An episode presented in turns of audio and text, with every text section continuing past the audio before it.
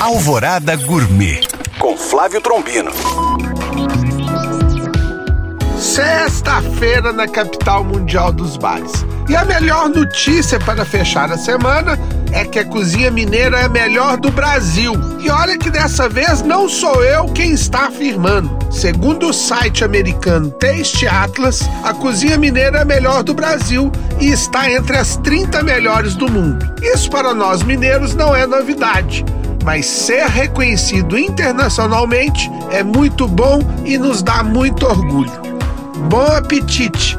Para tirar dúvidas ou saber mais, acesse este e outros podcasts através do nosso site alvoradafm.com.br ou no meu Instagram, Flávio Chapuri.